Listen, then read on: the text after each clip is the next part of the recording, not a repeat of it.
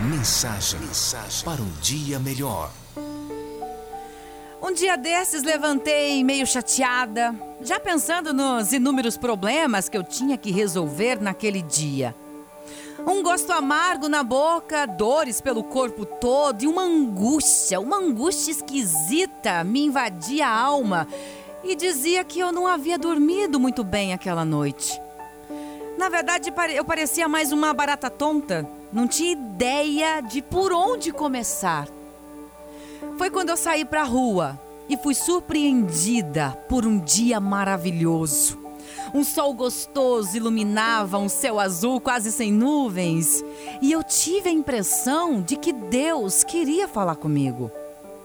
Continuei caminhando e nas árvores de uma praça ali perto de casa, dezenas de passarinhos cantavam alegres e disputavam alimentos com uma barulheira festiva, bonito de ouvir e de ver.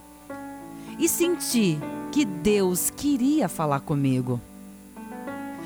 E angustiada com os meus problemas, que pareciam ser os mesmos sempre, parecia que eu nunca iria sair daquele círculo de aflições, quando percebi que as minhas pernas estavam me levando por todos os lugares que eu queria, mesmo sem ordenar nada, e que meus braços eram fortes e eu poderia utilizar essa força para o trabalho e que meu cérebro possuía ainda um raciocínio muito rápido. E mais uma vez, eu percebi que Deus queria falar comigo. Mais à frente, eu vi um menino de no máximo três aninhos de idade, com os bracinhos esticados e nas pontas dos pés, pulando para tentar alcançar uma maçã no alto de uma árvore. E aí, naquela dificuldade, mesmo ele com todo o seu esforço, seu empenho, a sua alegria, eu percebi que ele nunca iria alcançar aquela maçã.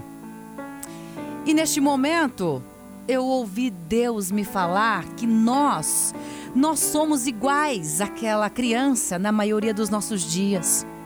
Nós colocamos nossa felicidade, nossos melhores sonhos em lugares tão altos como aquela maçã estava para o menino e perseguimos frutos que não estão ao nosso alcance. E desprezamos o belo, as coisas boas que a vida nos oferece e nem damos a devida atenção.